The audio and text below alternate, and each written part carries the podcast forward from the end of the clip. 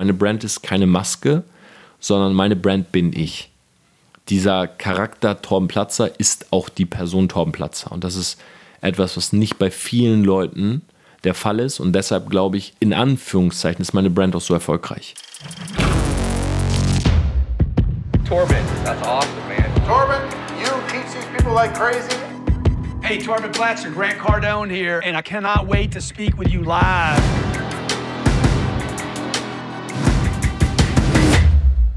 Living a Selfmade Life Outside the Box. Selfmade, ich heiße dich herzlich willkommen zu dieser neuen Podcast-Folge.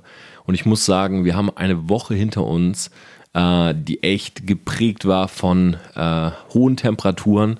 Ja, wir haben es hier im Loft wirklich kaum ausgehalten. Ich habe äh, mir tatsächlich letzte Woche eine Klimaanlage geholt, habe die hier eingebaut, um einigermaßen produktiv arbeiten zu können. Aber ich glaube, wenn es so warm ist wie jetzt so die letzte Woche und ich hoffe auch für die Zuhörer aus dem Norden, ja, dass äh, ihr vielleicht auch die eine oder andere Sonnenstunde hattet.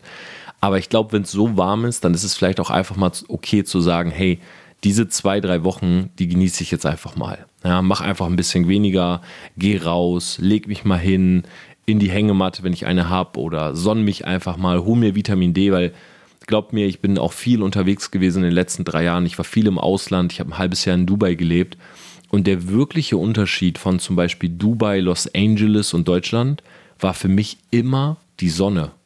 Ja, ich bin nach München gezogen, weil ich irgendwo gelesen habe im Internet, dass München bzw. der Süden Deutschlands einfach viel mehr Sonnentage hat. Und ich weiß nicht, ob du es kennst, aber wenn ich morgens aufstehe, also ich bin komplett abgedunkelt, ja, mein Schlafzimmer hat gar keine äh, Schlupflöcher. Ich habe mir sogar extra über die Fenster, also hinter meinen Vorhängen, so über die Fensterscheiben selber, äh, sowas kleben lassen, sodass überhaupt kein Licht in mein Zimmer kommt. Aber es gibt kaum ein geileres Gefühl, als wenn ich morgens aufspringe aus dem Bett. Ich mache meine Schlafzimmertür auf und dann komme ich in mein Badezimmer und mein Badezimmer ist wirklich lichtdurchflutet. Ja, ich habe oben an den äh, Wänden, oben an den Decken habe ich auch so Fenster, die man so aufmachen kann. Und ich mache immer wenn ich noch im Bett liege mit der Fernsteuerung diese Fenster auf. Ich mache die Tür auf und wenn ich die Fenster aufmachen kann, dann weiß ich schon mal, es regnet safe nicht, ja, weil sonst sind die durch so einen Sensor geblockt. Und dann komme ich in dieses ähm, Badezimmer und das Licht durchflutet und die Sonne ist dort und ich fühle mich einfach direkt gut. Ich habe direkt ein gutes Gefühl. So, oh, heute geiler Tag. So die frische Luft, ja, und na gut, und die Wespen kommen halt auch irgendwie durchs Fenster, aber die frische Luft vor allen Dingen, diese Sonne und so, die gibt mir direkt so einen mega Vibe. Und so war das jetzt auch die letzten Wochen. Deshalb, wir hatten ein paar Probleme hier zu filmen bei uns im, in der Dachgeschosswohnung, weil es einfach so warm war. Die Kamera ist ausgegangen. Und ich habe auch ein, zwei Tage ein bisschen ruhiger gemacht, habe mich ein bisschen gesonnt und äh, ja, habe so ein bisschen genossen, was passiert ist. Sonntag habe ich dann eine QA-Runde gemacht äh, in meiner Instagram-Story, wie ich es eigentlich immer mache. Und diese QA-Runde hat dazu geführt, dass ich diese Folge aufnehme. Denn ich habe zwei Fragen gestellt. Die erste Frage, beziehungsweise ich habe zwei Fragen gestellt bekommen, so, die dazu geführt haben. Die erste Frage war: Hey Torben, was bedeutet für dich eigentlich Luxus? Und was ist Luxus für dich? Wie definierst du das? Was hast du selber für Luxusgüter? Ab wann hast du angefangen, dir äh, Luxusgüter zu kaufen und so weiter? Und die zweite Frage war, was ist das Wertvollste, das du besitzt? Und auf die zweite Frage hatte ich direkt eine Antwort und habe gesagt, hey, das Wertvollste, was ich besitze, sind einmal meine oder ist einmal meine Gesundheit, sind die Freunde um mich herum und ist definitiv meine Passion und dieser Drang nach Wachstum. Ja, weil ich kenne nicht viele Leute, die so sind wie ich, dass wenn sie etwas wollen, sie sich einfach dran festbeißen und alles dafür tun, unbedingt das zu erreichen. Und ich bin sehr, sehr stolz auf diesen Skill, weil ich glaube, dass der mich unter anderem dorthin gebracht hat, wo ich heute stehe.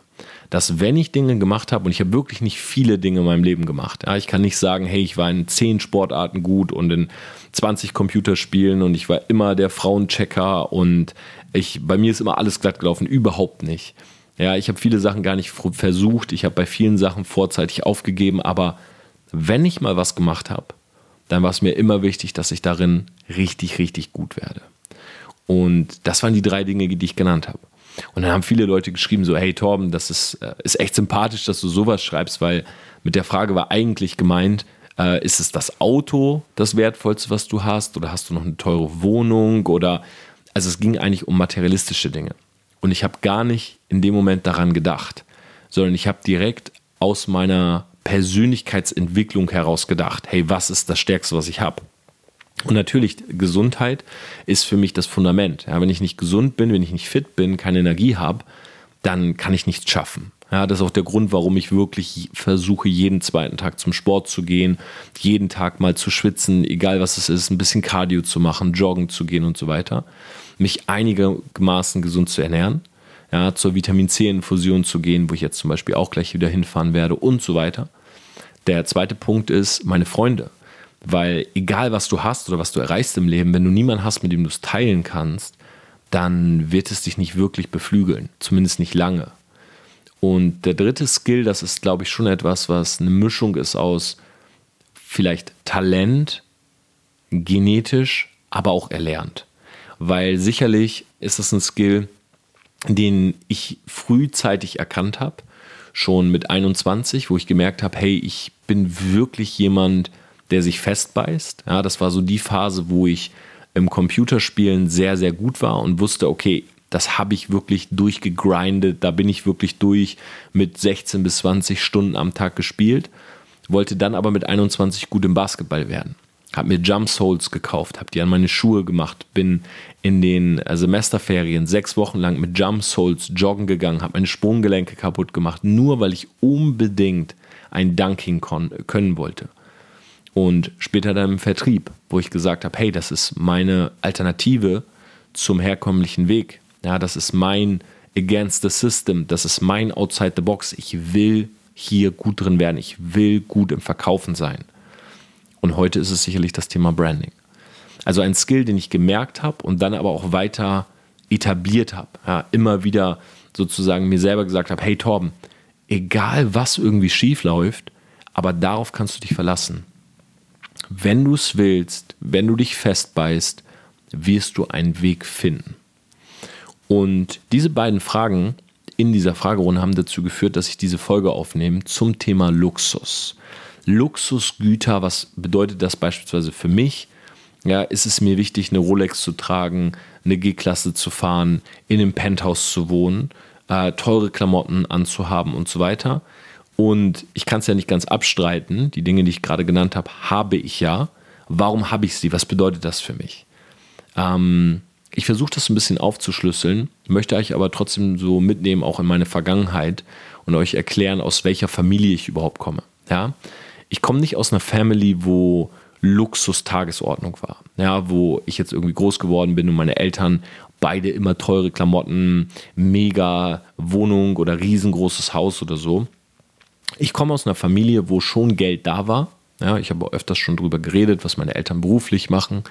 Aber jetzt nie dieses Geld ausgegeben wurde, großartig für Konsum. Ja, meine Eltern sind sehr sparsam. Das heißt, wir haben mehrere Immobilien und meine Eltern haben sich das alles so zusammengespart. Ja, die haben nie geerbt, die haben immer ähm, ja, gespart und investiert. Relativ frühzeitig. Die haben immer Geld auf dem Konto gehabt. Die sind den, ich sage jetzt mal, sehr konservativen Weg mit ihrem Geld gegangen. Deshalb haben sie aus diesem Geld jetzt auch nicht irgendwie Multimillionen gemacht, aber haben sich einfach ein gutes Leben aufgebaut. Ja? Und so bin ich auch groß geworden. Meine Eltern haben selber äh, keine großen Luxusgüter, ja, tragen keine wirklich teuren Klamotten.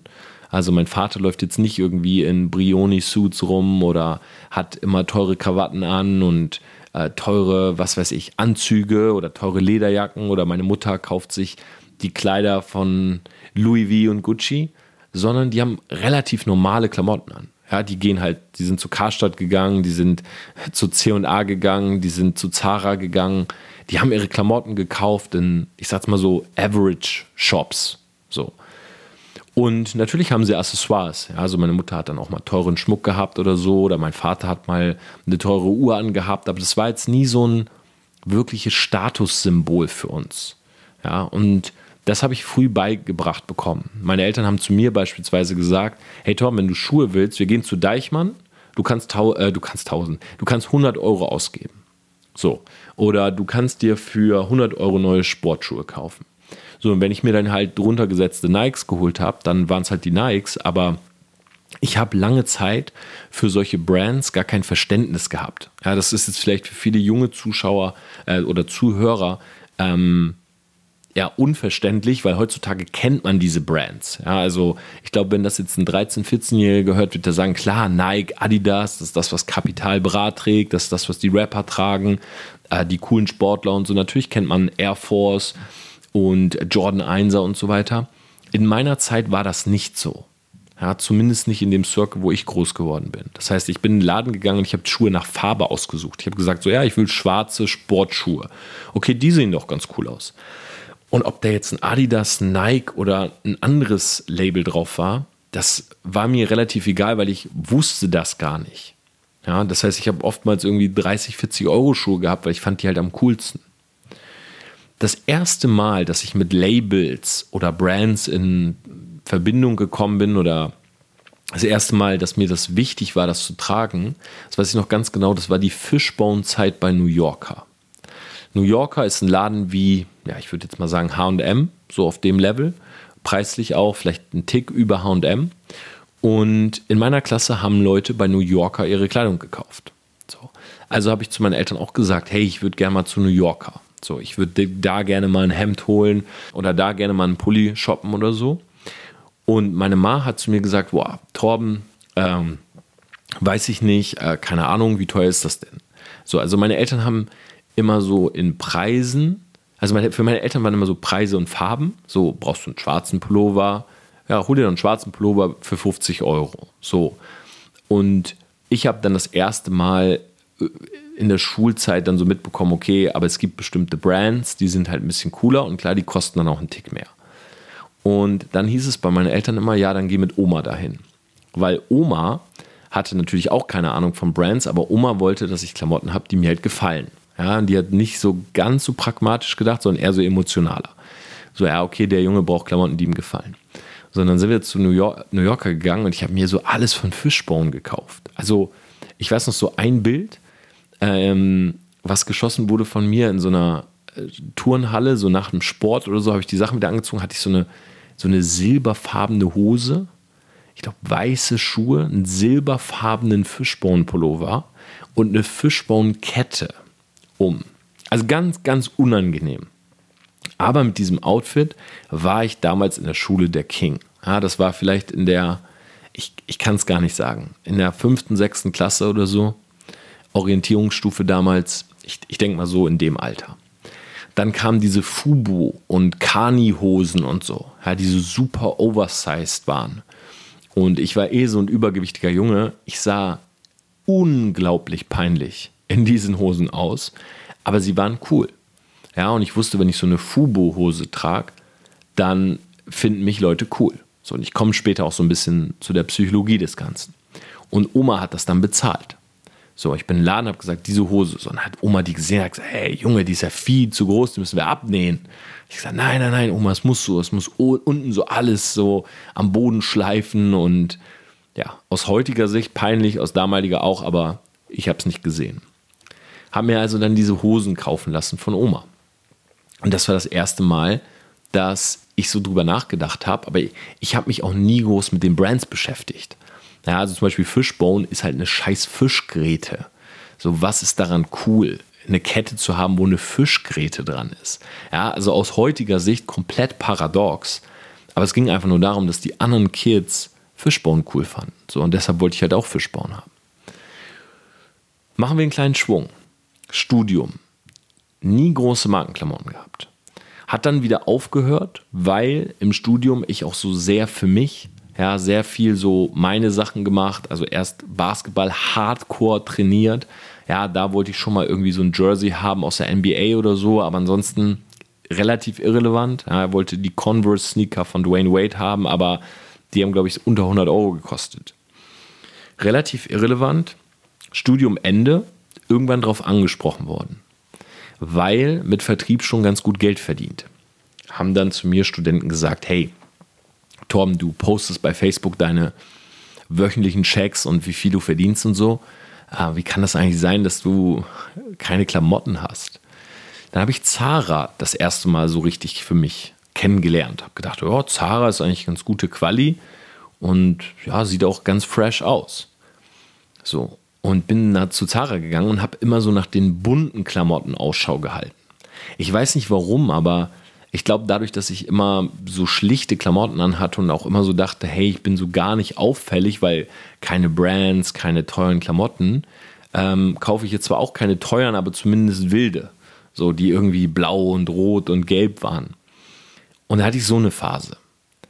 Und dann kam der Punkt, dass ich im Vertrieb voll durchgestartet bin. Mein Studium war zu Ende. Ich wohnte ja immer noch in meiner anderthalb Zimmerwohnung, ja, was viele auch super komisch fanden. Aber mir war es gar nicht wichtig. Ich habe es auch schon mal in der Folge erzählt, weil ich halt dort saß und gedacht habe, hey, wenn ich mich damit jetzt beschäftige, also ich ziehe aus, ich hole mir neue Möbel, neue Klamotten und so weiter, ähm, dann kann ich zwei, drei, vier Wochen lang meinen Vertrieb nicht weiter ausführen. Ja, mir war es aber viel wichtiger, dran zu bleiben, weil nochmal an den Anfang, ich bin halt dieser Typ, der sich festbeißt. Ich wollte unbedingt bestimmte Ränge erreichen im Vertrieb, bestimmte Umsatzziele und so weiter. Ähm, ich konnte mir die drei, vier Wochen nicht erlauben. Und dann kam der Punkt, wo ich aus dem Vertrieb ausgestiegen bin. So, und das ist jetzt so drei Jahre her circa. Dass ich mir gedacht habe, hey, jetzt will ich in eine Stadt, wo mehr Sonne ist, wo mehr los ist. Ja, also ich habe diese, ich sag mal, diese Break, dieser Shift in meinem Leben, den habe ich genutzt, um quasi auch auf dieser Ebene einen Step-up zu machen. Habe ich gedacht, klar, ich kann mir natürlich eine viel teurere Wohnung leisten. Ja, ich habe früher in Oldenburger Wohnung habe ich 700 oder 1000 Euro Miete bezahlt. Ich gedacht, okay, klar, jetzt kann ich mir eine Wohnung holen, die kostet halt ein bisschen mehr. Ja, die Wohnung, die ich jetzt zum Beispiel hier gerade äh, bewohne, die kostet 6000 Euro warm im Monat. 210 Quadratmeter, ist äh, Loftwohnung, hat zwei Terrassen, eine kleinere, eine ziemlich große. Ich habe ein großes ähm, Wohnzimmer mit 100 Quadratmeter, wo quasi auch mein Filmstudio drin ist und so, ähm, wo wir auch von der Agentur her viel machen. Und klar, ich wollte diesen Step-up. Und dann habe ich im Internet mal so ein bisschen recherchiert, weil ich mich halt mit Branding beschäftigt habe und kam beispielsweise auch auf diesen Trash-Polka-Stil. Ja, also dass ich, dass dieser Trash-Polka-Stil, den ich äh, damals schon am Arm hatte, dieses My Attitude Brought Me Here, dass das auch perfekt zu meiner kompletten Brand passt. Und habe mich mehr so damit auseinandergesetzt, wie kann ich meinen Charakter sozusagen, den ich in meiner Brand darstelle und der auch wirklich eins zu eins der Charakter ist, der ich selber bin. Ja, also das ist auch etwas, wo ich sehr stolz drauf bin. Meine Brand ist keine Maske, sondern meine Brand bin ich dieser Charakter Torben Platzer ist auch die Person Torben Platzer. Und das ist etwas, was nicht bei vielen Leuten der Fall ist. Und deshalb glaube ich, in Anführungszeichen ist meine Brand auch so erfolgreich und bekommt so viel Reichweite, weil die Brand sehr authentisch ist. Wenn jetzt einer sagt, ja, ich würde den Torben Platzer hinter der Brand gerne kennenlernen, dann muss ich immer so ein bisschen schmunzeln und denke, ja, viel Spaß, aber du wirst keine andere Person kennenlernen als die, die du jetzt auch schon kennst. Zumindest die du halt über Videos, Audio und so weiter kennst. Und ich habe halt nach Dingen gesucht, die zu mir passen und habe damals Virgil Abloh gefunden. Ja, Virgil Abloh ist der ähm, CEO und Founder von Off-White, äh, ein Label, was unter anderem über Justin Bieber, Justin Timberlake, über viele äh, Los Angeles, äh, Hollywood-Stars promoted wurde damals. Und er ist auch einer der Chefdesigner bei Louis V gewesen und ist es jetzt für verschiedene Kooperationen wieder. Und ich habe halt diesen Mann gefunden und habe mir die Sachen angeguckt, die er macht. Und mir gefiel das super gut. So, ich kannte aber Off-White und so gar nicht, sondern ich kannte eigentlich nur Virgil Abloh. Und habe mir angeguckt, wie er designt und was er macht und dachte, wow, diese Pieces, die ich da sehe, das passt so gut zu meiner Brand. Und habe dann erst in zweiter Instanz gecheckt, okay, die Firma, die er aufbaut, die heißt Off-White und die machen diese Sachen. Also ich habe am Anfang, wenn ich Off-White gelesen habe, habe ich gedacht, das sind nur diese Pullis, die, naja, Off-White sind. Und nicht, dass die Firma oder die, äh, das Unternehmen selber so heißt, die Brand so heißt. Das habe ich erst viel später gecheckt. Also bei mir war es so, dass ich quasi aus, dieser, aus diesem Gefühl von Branding heraus in Luxus reingekommen bin. Hat dann so gemerkt habe, hey, okay, äh, klar, die Pullis von Off-White kosten schon mal 400 Euro. Die Sneaker kosten vielleicht sogar mal, wenn sie rare sind, 1000 oder 1500 Euro oder meine Lieblingssneaker sind die ähm, Off-White Jordan 1er Chicago, die kosten 4000 Euro. Aber mir hat diese Mischung gefallen, diese Mischung aus dem Stil in erster Instanz, aber dann auch, dass es rare ist und dass es Kollabos sind, oftmals. Wie zum Beispiel Jordan 1 Off-White. So, weil ich diesen Gedanke cool fand, dass jemand mit seinem Duktus hingeht, etwas nimmt, was schon erfolgreich ist und es sozusagen auf ein neues Level bringt. So wie diese Schuhe, was meine absoluten Lieblingssneaker sind. Und so kam ich in, in diesen Gedanken von Luxus. Nicht drüber nachdenken zu müssen, wenn die Sneaker halt mal ein bisschen teurer sind. Dafür passen sie halt eins zu eins zu mir. Ich glaube, was bei vielen Leuten aber der Gedanke ist, wenn sie an Luxus denken, vor allen Dingen auch Leute, die beispielsweise, nehmen wir jetzt mal bei Luxus, nehmen wir mal Auto, Uhr und Klamotten. Ja, um mal auf dieser Ebene zu bleiben. Sicherlich gibt es auch viele Leute da draußen, die sagen, hey, Luxus ist für mich in erster Linie Freiheit, machen zu können, was ich will. Und da würde ich zu 100% unterschreiben. Aber ich nehme jetzt mal nur die Sachen, die an uns dran sind oder die wir benutzen, die sozusagen unser äußerliches Erscheinungsbild verändern. Ich glaube, bei vielen ist der Gedanke, dass wenn man Luxusklamotten trägt, man sich gut fühlt und dass diese Luxusklamotten mh, mm, in gewisser Art und Weise unser Selbstbewusstsein pushen, unser Selbstvertrauen, unser Selbstbewusstsein pushen und das auch so eine Art Befriedigung ist für unseren Social Circle. Ja, weil die Leute natürlich sehen, hey, okay, ähm, was die Person da trägt, ist wertvoll. Ja, wenn man eine Rolex Day-Day trägt, dann wissen Leute, okay, die kostet 30k. So, wenn man eine Rolex Skydweller trägt, wissen die Leute, okay, das ist eine 40.000 Euro Uhr. Und wenn du eine Richard Miller am Arm hast, dann wissen die Leute, hey, der Typ ist sehr, sehr wahrscheinlich Millionär, Schrägstrich Multimillionär. Und das ist halt ein Kennzeichen.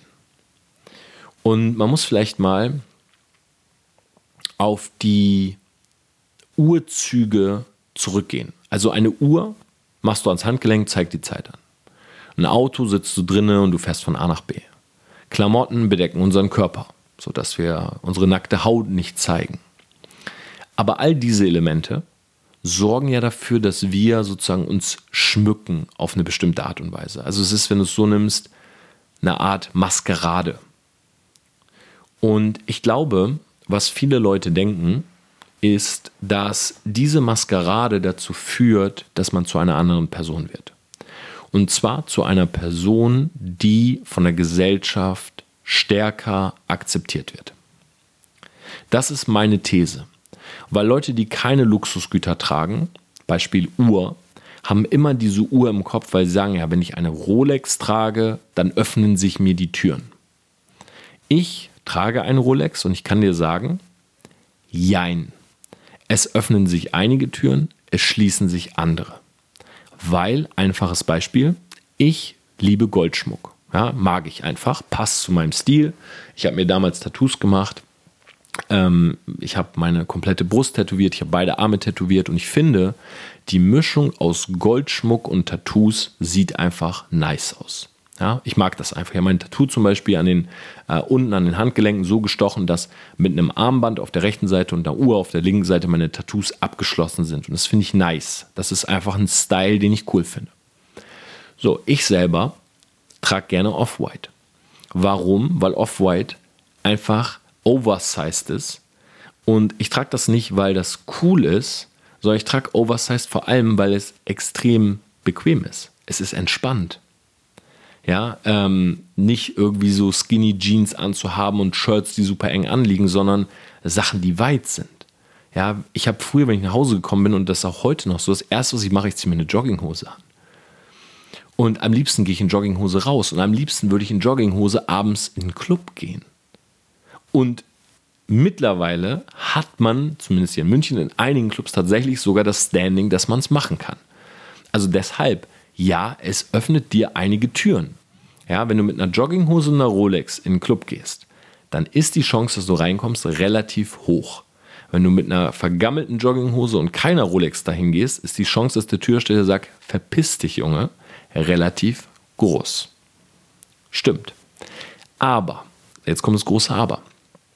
Schau mich mal an, wie ich aussehe. Ganz neutral. Du kennst meinen Podcast nicht, du kennst meine Videos nicht, du kennst mein Instagram nicht. Schau mich an.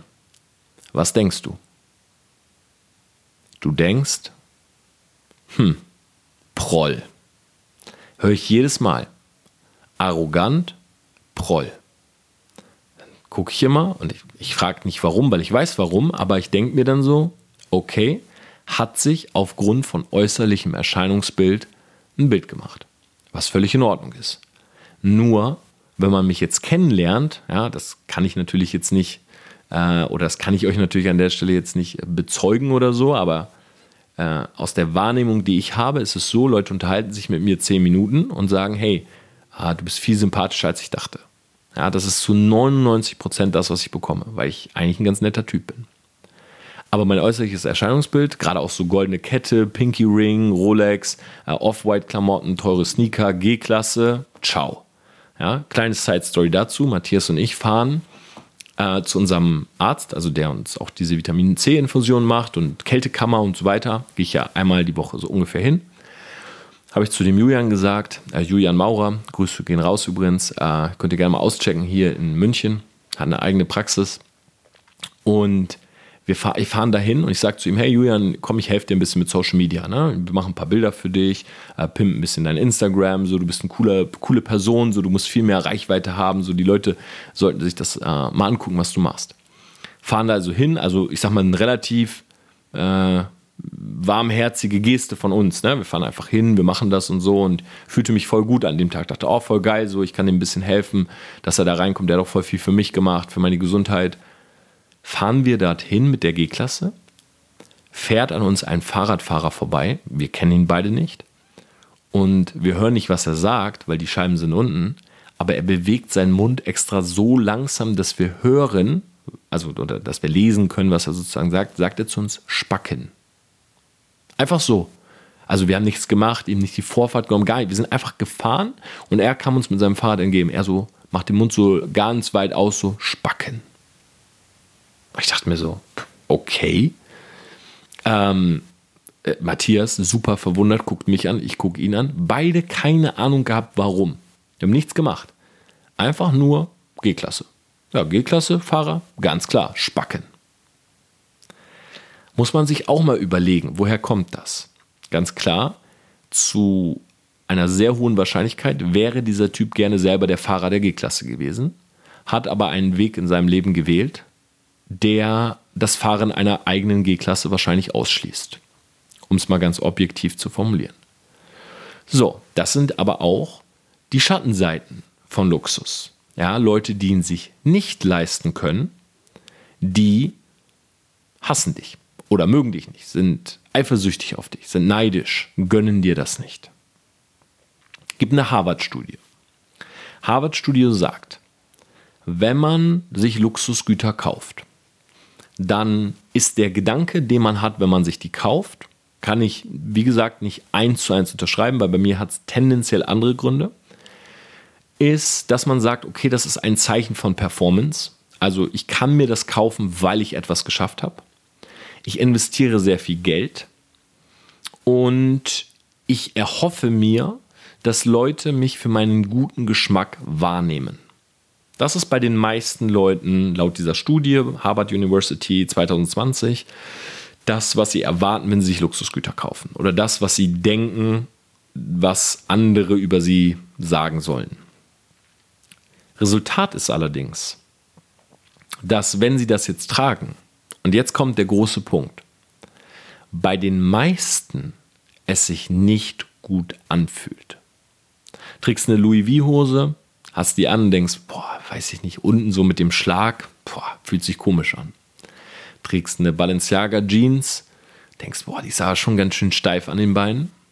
Trägst Balenciaga Triple S Schuhe, Leute gucken dich an, hast halt so riesige Klumpen an den Füßen, denkst dir so, hm, weiß ich nicht, ah, ja gut, ist, ist wohl cool. Und hier ist das große Problem.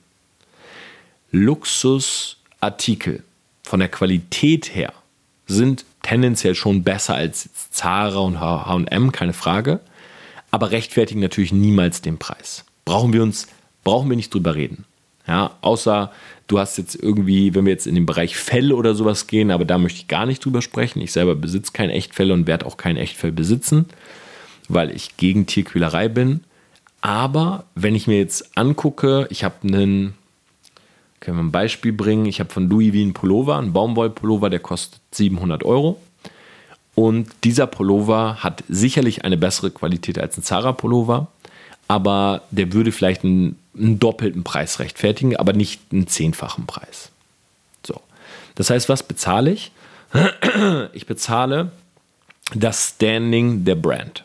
Ja, ich bezahle das Standing der Brand, Louis V, die den Ruf haben, wir sind teuer, wir sind exklusiv, wir sind teilweise rare. Wenn ich damit rumlaufe, ist die Erwartungshaltung, Leute gucken mich an, ja, laut dieser Studie, Leute gucken mich an, wissen, ich habe was geleistet, ich habe was erreicht, ich kann mir das leisten, ich gehöre zu diesem Circle. Wenn dieser Pullover, das ist jetzt aber der Punkt, zu dir und deiner Persönlichkeit nicht passt, weil du Baumwolle gar nicht abkannst und dich das kratzt, dann werden dich Luxusartikel nicht glücklich machen. Und das ist das, was diese Studie sagt. Denn was dort getriggert wird, ist das sogenannte, ähm, ist das sogenannte, ich sage jetzt mal, Betrügersyndrom. Das heißt, du selber entlarvst dich irgendwann und sagst, hey, weißt du was, was ich hier mache, ist völliger Schwachsinn. Ich gebe so viel Geld für Klamotten aus, die ich gar nicht feiere. Warum mache ich das eigentlich? Um Leute zu beeindrucken, die ich nicht mag, mit Geld, was ich nicht habe um Will Smith hier mal zu zitieren. Und wenn das vorkommt, also sobald das getriggert wird, dieses Hey, ich betrüge mich selbst, in dem Moment fühlst du dich tendenziell eher schlechter mit Luxusklamotten. Harvard-Studie könnt ihr selber mal nachlesen.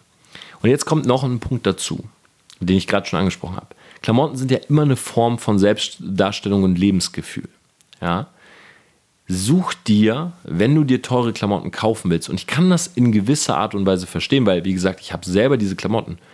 Aber ich glaube, der große Unterschied ist am Ende der Grund, warum du sie dir holst. Ich würde zum Beispiel nie Versace tragen, weil Versace gerade cooler ist, wenn ich sage, hey, dieses königliche, dieses schwarz-goldene, das ist gar nicht mein Ding. Weil wenn du dir eine Maske aufsetzt, verlierst du deine Authentizität. Wenn du dir eine Maske aus, aufsetzt, du kennst es selber aus Corona-Zeiten, kannst du nicht gut atmen. Wenn du dir eine Maske aufsetzt, erkennen dich Leute nicht. Und das hat Folgen.